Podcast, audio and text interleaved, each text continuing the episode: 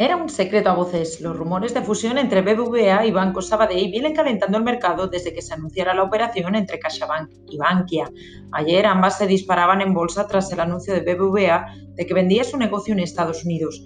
Por la tarde, con el mercado ya cerrado, las dos confirmaban sus conversaciones ante la Comisión Nacional del Mercado de Valores.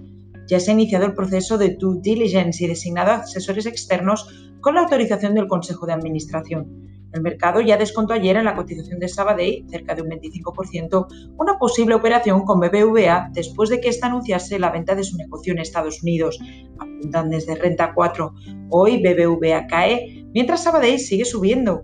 La fusión crearía el segundo grupo bancario español por negocio global tras Santander, con casi un billón de activos a nivel global y casi 600.000 millones de euros en España.